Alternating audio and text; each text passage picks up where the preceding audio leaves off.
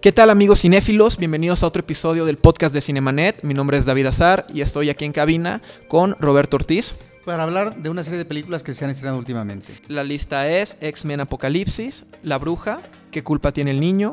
Los Muertos y Me Quedo Contigo. Así que bienvenidos a Cinemanet. El cine se ve, pero también se escucha. Se vive, se percibe, se comparte. Cinemanet comienza. Carlos del Río y Roberto Ortiz en cabina.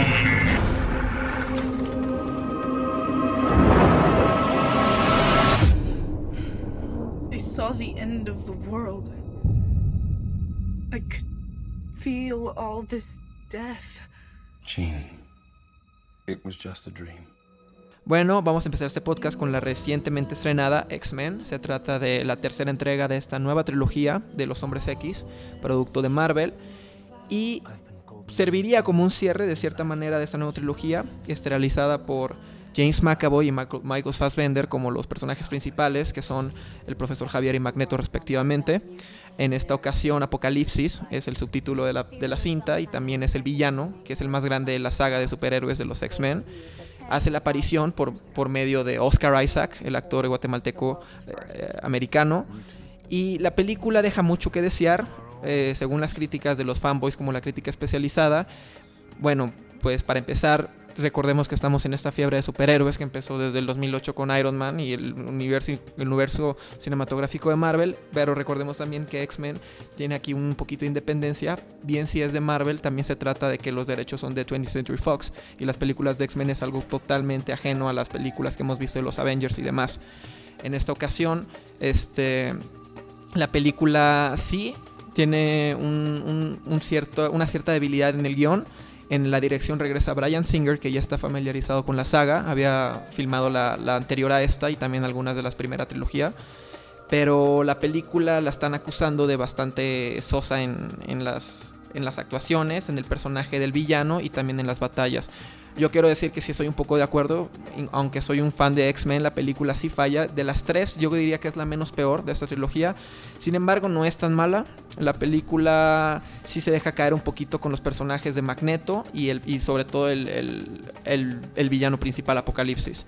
Hay que recordar que también la crítica de los fanboys puede ser muy fuerte en cualquier escenario sobre todo si es adaptado de un cómic o de una novela gráfica. El material nunca va a ser igual, el universo cinematográfico siempre va a tender a ser unos productos totalmente diferentes, sí capturando ciertas cosas del material de la fuente original, pero siempre creando nuevas cosas para, para, esta, para esta adaptación cinematográfica. Y en el caso de X-Men, por supuesto que faltan personajes, faltan elementos que a los fanboys les gustaría ver, pero se trata de un buen cierre, de alguna manera, a, a, a esta nueva trilogía. Sin embargo, el después de créditos, como buena película de Marvel de superhéroes, promete que va a haber una continuación. Veamos qué es lo que se tienen entre mangas. Brian Singer regresando a la saga, no lo sabemos. Michael Fassbender y James McAvoy regresando como los personajes principales en esta etapa rejuvenecida del profesor Javier y Magneto. Aún así no lo sabemos, pero al menos la película es una buena salida como una tercera entrega de esta trilogía y esperemos que les guste si no, no lo han visto. Ahora, ¿tú cómo ves esta película en relación a otra más recientemente que también se inspira en el cómic, que es Capitán América, donde están eh, ocupando muy buena presencia, no solamente ciertos superhéroes, sino otros más que tienen una presencia secundaria? Bueno, para empezar lo que había mencionado antes, o sea, el Capitán América y toda esta saga de superhéroes que abarcan Capitán América, Hulk, Thor, Iron Man y recientemente aquí con Capitán América Spider-Man nuevamente. Este, es, es un universo cinematográfico que es un proyecto longevo, iniciado en el 2008 con Iron Man. Es un proyecto que va para largo, yo creo que todavía le faltan unos tres años con otras cinco o seis películas. Es un proyecto en el que todo tiene un sentido, todo está conectado, los mismos personajes interactúan. Es como una película grande, es como si fuera La Guerra de las Galaxias, contado con seis películas, pero aquí con una decena de películas, 100 películas, no sé cuántas son. Pero sí es superior, tuvo mucho más este mucho más críticas favorables a esta película de Capitán América, la Guerra Civil, que la tercera de X-Men. Incluso esta película de la Guerra Civil marca una nueva fase en ese universo de Marvel porque se tocan otros nuevos problemas para los superhéroes que, que abarca la serie. X-Men más bien era el cierre de una trilogía. o lo pretendía hacer porque al parecer después de los créditos se muestra una escena que da lugar a más historias de los hombres X y tal vez de alguna manera por eso también tuvo más expectativa en, el, en, el, en lo que iba a pasar dentro de la historia. Sobre todo porque se llama X-Men Apocalipsis. Apocalipsis es el personaje más es el villano más fuerte de, los superhéroes de los X-Men. O sea que también se esperaba que fuera una, una batalla magistral, universal, muy, muy dramática. Y la verdad terminó siendo todo menos eso. Es una película que en el tercer acto sobre todo sí tiene, tiende a ser un, un poco plana. El dramatismo que se ve al enfrentarse al villano no es tanto como se espera. Y menos cuando ves cómo se está construyendo el personaje en los primeros dos actos. Entonces, en estos términos, yo creo que sí es superior la de Capitán América. Y también ya está teniendo bastante éxito este proyecto longevo que digo de Marvel, en lo que son los Avengers, ¿no? Y por lo mismo ya cierra un episodio más, pero da continuidad a los siguientes. En el caso X-Men, veremos qué es lo que piensan hacer ahora que esta trilogía casi terminó. No sé qué, qué es lo que esté en la mente de los ejecutivos de 20th Century Fox. Pero sí, son dos cosas diferentes. Entonces, sí son personajes de Marvel, sí son superhéroes, pero son proyectos en cuanto a estudios de cine totalmente diferentes.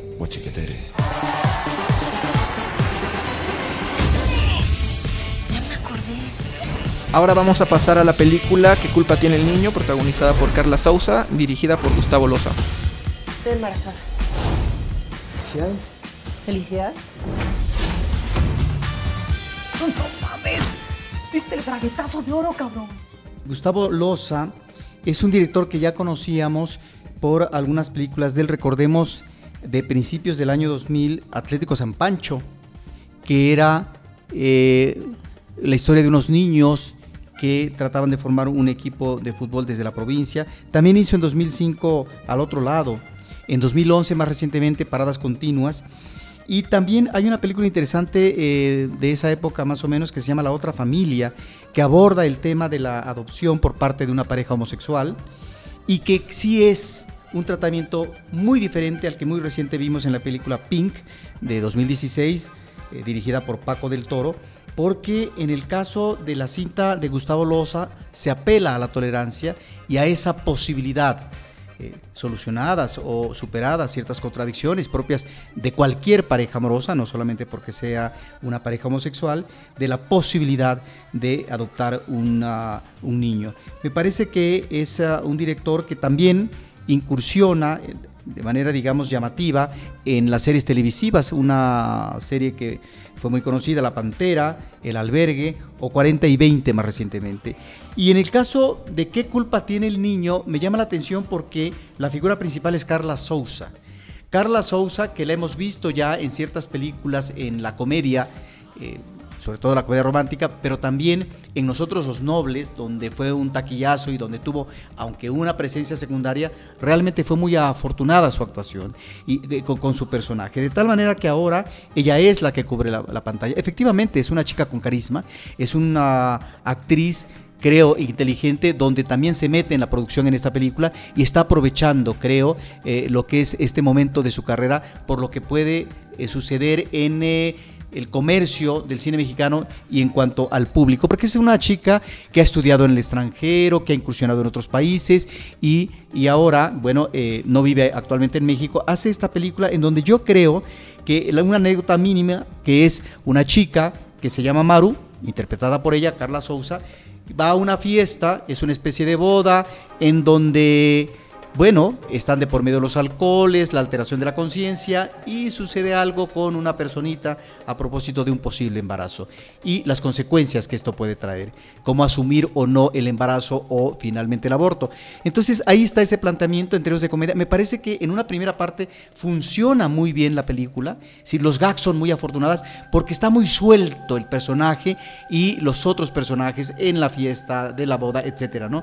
Después creo que conforme avanza la película, ya cuando eh, se ubican ciertas situaciones eh, para los personajes, como un viaje de bodas que se planea para aparentar las cosas, como puede ser eh, el casamiento este, de, de, los dos personajes, ahí es donde ya la comicidad no funciona del todo. Tal vez porque se trata de un episodio a narrar y en ese sentido ya se diluye este humor que se manejaba en un principio con una frescura, con una espontaneidad y en donde Carla Souza eh, eh, eh, está muy bien en su personaje. Entonces tiene estos, um, estos um, irregularidades la cinta, es una película que comienza muy bien y es una película que después se atora y que ya no funciona del todo como comedia, pero finalmente es una película que está teniendo muy buen eco en taquilla y creo que Carla Souza está aprovechando muy bien este momento que vive en la pantalla del cine. Pues si bien la actriz ya trabajó en Estados Unidos en la serie How to, Get Away with Murder, regresa con esta cinta en México que también está haciendo un éxito en taquilla, yo creo que podemos verla catapultada todavía más en Estados Unidos y aquí en México, como tú dices, en esta faceta tal vez de producción que también le conviene mucho a ella. Bueno, la película que sigue a continuación es una cinta de terror, una cinta de género que se llama La Bruja, The Witch. Es una película del año pasado dirigida por Robert Eggers. Se trata de la ópera prima del director y también ganadora de mejor director en el Festival de Sundance a principios del año pasado. Bueno, la cinta trata de una familia de colonos ingleses recién llegados a, Estados Unidos desde Inglaterra, en, en el estado de Nueva Inglaterra, y son expulsados de su comunidad religiosa la, familia consta del padre, la madre, una adolescente que bien podría ser la protagonista, Thomasin, como 16 años, el hermano menor como de unos 12 años, un par de gemelos, este niño y niña como de 6 años, 5 años y un recién nacido. La trama de la película sucede cuando se asientan en, en, una cabaña alrededor del bosque en el cual vive una bruja y el recién nacido es capturado por la bruja. De ahí en más es una película que yo siento muy inteligente en su trama porque si bien la bruja es un papel fundamental, desde el título lo, tenemos muy en cuenta, la película podría funcionar sin ella porque todo se concentra en los problemas intrafamiliares que despiertan después de este hecho, el, el rapto del niño, que al principio se cree que es un lobo el que raptó al niño. Pero la película de, la mano del fanatismo religioso que quieren plantear de esa época y en esa familia, está soltando una cadena de problemas entre, y sospechas entre los mismos familiares que torna un terror psicológico muy bien construido. Sí, a mí me parece que estamos ante un debut sorprendente, que la película es sumamente inquietante y que tiene momentos ah, de tensión que además se ven acompañados por una banda sonora efectiva, efectista diría yo, pero poderosa, y que en ese sentido se vincula muy bien con la narración y con estos fundidos que van a gris a negro eh, a propósito del paso de una situación dramática a otra.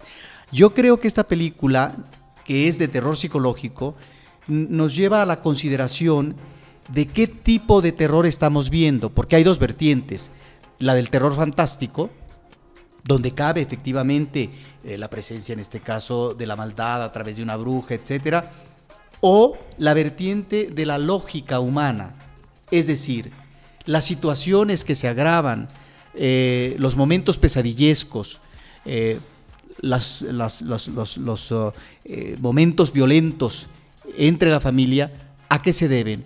¿A un entorno efectivamente externo, emanado del bosque, del cual puede surgir efectivamente la bruja, o a partir del quebranto de los miembros de la familia que ya no tienen un asidero y que sí lo tenían tal vez en un principio, pero que finalmente a partir de su concepto y cómo manejan la fe en Dios, ¿sí? es cómo comienzan las dudas y aparecer los demonios internos. Porque hay que decir que anecdóticamente la película arranca de cómo esta familia es despedida, es separada de la, de la iglesia cristiana en una comunidad que efectivamente, porque estamos hablando del siglo XVII, que llegó, porque efectivamente los primeros migrantes ingleses llegan alrededor de 1620 aproximadamente, entonces es eh, como de esa camada estos personajes que viven en comunidad y que la comunidad finalmente los separa y ellos tienen que emigrar hacia otro entorno donde la familia va a vivir sola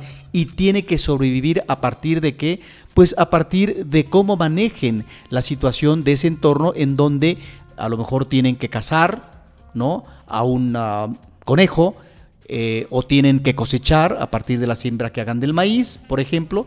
Y entonces es esa situación, se es o no capaz en un entorno que es ajeno, a la familia, nuevo, o hay que conciliar en el ámbito social donde finalmente se imponen efectivamente eh, lo que son las instituciones, pero también los valores, los valores sociales, los valores humanos y los valores religiosos. Entonces ahí me parece que ya eh, da pie el director para que el público comience a tener un elemento de observancia con respecto a una situación difícil y de separación y de quebranto de la familia con la sociedad y por eso finalmente se va a un ámbito donde van a estar aislados y donde la sobrevivencia va a ser muy difícil y la desconfianza comienza a cada momento a partir de situaciones extrañas, eh, raras, eh, donde podría ser la identidad maligna. No la aclara el director, porque finalmente hay situaciones que no se explican, pero que quedan para lo que es la imaginación y el raciocinio del espectador. Sí, yo estoy muy de acuerdo en lo que dices. Yo creo que esa es la belleza de la película, que en sí, ok, está tratando un tema satánico, es la brujería, o sea, sí hay un, hay un aspecto religioso muy fuerte por medio que está completamente entendido en la película, pero no lo necesitas realmente, o sea, es una película de acción y reacción, y aquí la acción puede tratarse con un tema religioso, satánico, pero la reacción, que es completamente psicológico y social, que es la reacción de estas familias en cuanto a los hechos que están pasando, no importa si los hechos fueron satánicos o qué lo despertó, sino la reacción de estos personajes y cómo se empieza a trazar la trama entre ellos es lo que hace que la película funcione muy bien, además de lo bien estudiada que está. Yo siento que es una película muy bien realizada, desde la música, como tú dices, efectista completamente, o sea, no es una película que el director, digo, no es una música que el director haya elegido porque suena bien, sino porque te provoca los, los sentimientos que él quiere provocarte. El diseño de producción y el vestuario también están muy bien logrados y la fotografía a mí también me parece preciosa. La dirección y la actuación de los, de los actores, tanto en los niños, yo creo que hay, un, hay una escena en especial del niño de 12 años en la que no puedo entrar mucho en detalle porque estaría arruinando la película, que es fenomenal. De hecho, es, son de las cosas que más te dan miedo de la película. Yo quiero mencionar que esta película igual ha tenido bastante éxito, tanto del boca en boca como en taquilla. Yo he visto que bastante gente que ha visto la película le ha gustado mucho, ha visto algo como original, como una película muy fresca en el género y, y, ha pasado con otras dos películas anteriormente, del año pasado. Entonces yo creo que también se trata de un movimiento, porque las tres películas se tratan de películas de alguna manera de terror, pero de arte, que han estado en circuitos de festivales en todo el mundo. Se trata de la austriaca Buenas noches mamá, que incluso fue la selección de Austria para competir en los Oscars, igual completamente terror psicológico, y también de It Follows, de David Robert Mitchell, en, en español está detrás de ti. Son películas que siento completamente estéticas en el aspecto de la fotografía, pero también juegan mucho con el sonido sin, caer en los clichés que estamos viendo de terror últimamente. Estas películas que salen normalmente de Hollywood, en el que le apuestan a bajarle el volumen totalmente a la cinta para luego hacerte un susto y subirle todo el audio. Estas películas ya no juegan con esos clichés, están jugando con imágenes retorcidas y con el audio de una manera muy diferente y original. Entonces yo creo que aquí estamos viendo un renacer del género que no hemos visto en bastante tiempo. Claro, y cuando tú mencionas Buenas noches mamá, estamos efectivamente ante un terror psicológico y en donde aparece la patología que tiene que ver con la condición humana. Y aquí me parece que en eh, términos del desarrollo de la familia, en eh, el campo, ¿sí? Eh, vamos viendo las dificultades que van encontrando, pero también por qué los demonios se apropian, los demonios internos de cada uno de los personajes, en tanto que hay una serie de inquietudes que no logran desarrollarse de una manera pertinente o satisfactoria. Está, por ejemplo, el deseo por parte de un chico que próximamente será adolescente, el hermano que comienza a ver en su hermana, un poco mayor, la posibilidad de, de, ver en una mujer la encarnación de la belleza y del cuerpo físico. La fantasía. Pero, pero, pero, pero, pero también está la cuestión del pecado que le ha infundido muy bien su padre. Y entonces ahí está una situación eh, contradictoria y de crisis, de cuando este chico se interna en el bosque, eh, que es la, idea del bosque como la identidad del mar y las consecuencias que existen. Pero también el personaje de esta chica, Tomasín, que eh, efectivamente tiene, digamos, como todo este vínculo correcto hacia la familia, del debido respeto y demás. Y bueno, finalmente, con una escena extraordinaria, y, muy fuerte es qué es lo que queda en términos de considerar la línea de la corrección o la otra línea en donde finalmente se desbocan los deseos y las apetencias.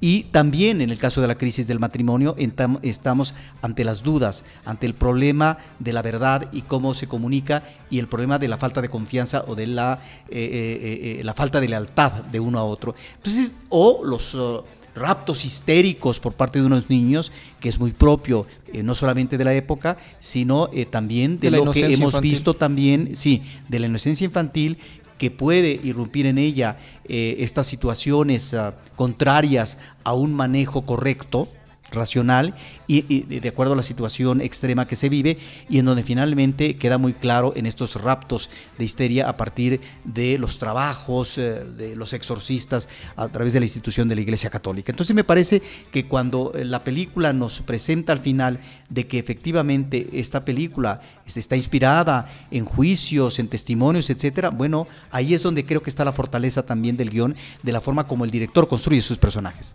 Es una buena investigación que hace Eggers. Y algo que también me gusta mucho de la realización de Eggers en esta película este, es que él juega con esta, con esta ecuación del terror en el que yo te enseño un poco, pero lo suficiente para que tú quieras ver más, pero no te voy a enseñar más. Porque si no, ya no te va a dar miedo. El hombre teme a lo desconocido y él sabe mucho de, o sea, entendió mucho esta fórmula para darte miedo en la película. Salvo al final, que yo sí siento que tal vez mostró un poquito más de lo que debió, pero al fin y al cabo funciona como una conclusión.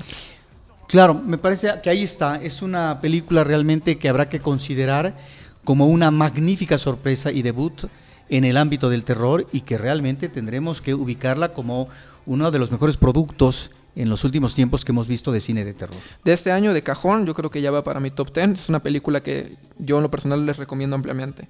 Bueno, Roberto, háblanos de la película Los Muertos de Santiago Mojar Volco. Bueno, y quiero relacionarla, sabes, eh, David, con Me Quedo Contigo, una cinta mexicana también reciente de Artemio Narro, porque ambas de alguna manera se conectan temáticamente. Eh, ¿A qué se refiere los uh, muertos anecdóticamente? Bueno, que en un fin de semana eh, varios amigos ¿no? que pertenecen a una clase pudiente, eh, pues están en eso, en la fiesta, en el convivio, en la briaga, ¿sí? Y las relaciones que establecen, que lo mismo puede ser en una casa de campo, en la fiesta, etc.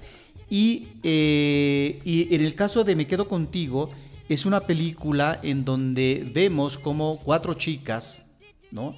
Eh, pues retienen y hacen rehén a un hombre, eh, prácticamente podríamos hablar como una especie de secuestro, en donde lo llevan al departamento o a la casa de una de ellas para que eh, abusen de él sexualmente. Creo que estamos en esta eh, escena prolongada del acoso sexual eh, ante una situación eh, sumamente mm, fuerte, extrema, que no se había visto en el cine mexicano. Y que esto nos habla también de el tratamiento que están teniendo los personajes femeninos. En ese sentido me parece una película sumamente interesante. Creo que es una película mejor hecha a los muertos, formalmente hablando. Creo que Me Quedo Contigo tiene algunas situaciones en donde no eh, eh, puede más el arrebato formal que otra cosa, pero me parece que ambas cintas están refiriéndonos a un ámbito actual que tiene que ver con eh, lo que algunos llaman la descomposición social en este país y que a partir de estos personajes están abordando situaciones eh, no solamente difíciles, sino muy desalentadoras. En el caso de los muertos, son eh, eh, jóvenes que son indolentes ante el otro, es decir, ante, los, ante el pueblo, ante la gente común, ante el vulgo, que serían los nacos, los pobres, los que no tienen educación, los que finalmente hablan mal, etc. Ellos viven desde la exquisitez y por lo tanto los otros merecen el menosprecio, es decir, no merecen eh, que se tomen en cuenta. Entonces ahí está una clase que finalmente es refractaria ante esta situación de contexto que se vive, no es porque tengan que tomar una actitud de conciencia política y, y, cuestiones de ese tipo, sino porque finalmente es este manejo de la visión clasista, que bueno, en este país existe desde hace mucho tiempo, pero que finalmente logra retratarse, configurarse muy bien en estos personajes eh, jóvenes. Y cuando yo lo estaba viendo, eh, me preguntaba, ¿hasta qué punto, porque estamos hablando como de una clase privilegiada materialmente, ¿hasta qué punto ciertos o ciertos sectores de la clase media tendría que verse en el espejo? Porque encontramos también ahí eh, una actitud de una gran indiferencia y menosprecio hacia lo que son las clases bajas, hacia, que, hacia lo que es el mundo de los pobres. Entonces, en ese sentido, efectivamente, está hablando de situaciones drásticas en este país y creo que me quedo contigo, si bien es cierto es que cambia eh, el rol del manejo y del dominio de la sexualidad ahora controlado por parte de cuatro mujeres, sí, cambia pero en función de hablar de una situación que no es que finalmente se esté eh, tratando de superar el machismo, es más bien una actitud de mujeres que llegan a esos mismos grados de violencia y de acoso que puede suceder en cualquier macho mexicano. Y en ese sentido está también refiriéndose a ese tipo de efervescencia y de descomposición en el ambiente mexicano. Por eso me parece que son dos apuestas eh, interesantes y que el público ahí está para que, para que las vea. Efectivamente, creo que en Me Quedo Contigo hay eh, tal vez eh, un momento en que emocionalmente el público pueda resentir demasiado por lo violento, aunque yo diría, pudo haber sido peor, ¿sí? Pero bueno, finalmente es la forma como diseña esa escena del acoso sexual el director. Antes de despedirnos, queríamos hacer una recomendación especial de una función que se está llevando a cabo en la Cineteca Nacional. Se trata de la serie Clásicos en pantalla y de la joya de terror psicológico, pues ya hablando de La Bruja, también hablamos de esta, de Roman Polanski, El bebé de Rosemary de los 60 En lo personal es una de mis películas favoritas. Yo creo que sí la pongo como el pilar de películas de terror para mí. Es una película acerca de una chica que tiene relaciones con su novio, el cual es un actor emergente o al menos trata de, hacerla en el mundo de la actuación en Nueva York. Tienen un piso nuevo en un departamento y para celebrar la ocasión de tener un piso nuevo y de la carrera emergente del novio, tienen relaciones. Ella pasa por una pesadilla un poco bizarra, satánica, para después enterarse unos, unos unas semanas después que está embarazada y empiezan los, los problemas psicológicos. Es una de las películas de Polanski más, más originales dentro de su misma filmografía. Es un terror psicológico muy bien construido, con un guion fascinante y una actuación de Mia Farrow. Bueno, ya nada más agregar que qué bueno que mencionas esta película, que efectivamente está dentro de los clásicos de Cineteca Nacional, porque tanto este clásico que mencionas de los 60 como esta película actual de La Bruja, la otra es la de Polanski, El bebé de Rosemary, abordan eh, temáticas que podrían ir en paralelo. Claro, como que es el mal. En el caso del bebé de Rosemary es el demonio. Y cómo el demonio puede posesionar, posesionarse de una mujer en términos de embarazarla y crear, eh, asentar ahí la semilla del mal. Es decir, la nueva, eh, el, nuevo demonio, digamos. Eh, aquí estamos en una película, en el caso de la bruja, que se remite al siglo XVII. Son dos parajes totalmente diferentes es el pasado y en el caso del bebé de Rosemary es la actualidad. La actualidad citadina porque es una gran ciudad en Estados Unidos, de tal forma que lo que encontramos en el bebé de Rosemary, y por eso tuvo también, eh, según algunos analistas, el impacto en el público, porque llamó mucho la atención y era terrorífico en ese momento para la gente considerar que el mal podría engendrarse en el ámbito citadino de la gran ciudad y que finalmente eso, el mal finalmente se podría ubicar, encarnar en otros eh, parajes, ¿no? en el campo y demás, pero no propiamente en una ciudad moderna donde finalmente existían estos grupos ¿no? que adoran a la, eh, al diablo y que finalmente trataban de, eh, de, generar o embarazar y crear un nuevo producto del mal. So, ¿Cómo aquí encontramos del pasado al presente el vaso comunicante en temas similares? Pues sí, porque viéndolo a grosso modo ambas películas tienen las mismas características que son... El tema central podría decirse que es satanismo, porque igual en La Bruja tenemos presente la figura satánica y en El bebé Rosemary es, el mismo, es la misma ocasión, pero las películas como un desarrollo de narración es totalmente terror psicológico. Entonces sí, yo creo que, que podría relacionarse, son como unas películas hermanas de diferentes tiempos. Y bueno, eso fue todo por esta ocasión. Nos pueden encontrar en nuestra página internet que es www.cinemanet.com. En las redes sociales estamos en Facebook como Cinemanet e Instagram y Twitter como arroba Cinemanet. Gracias. Hasta la próxima. Cinemanet termina por hoy. Más cine en Cinemanet.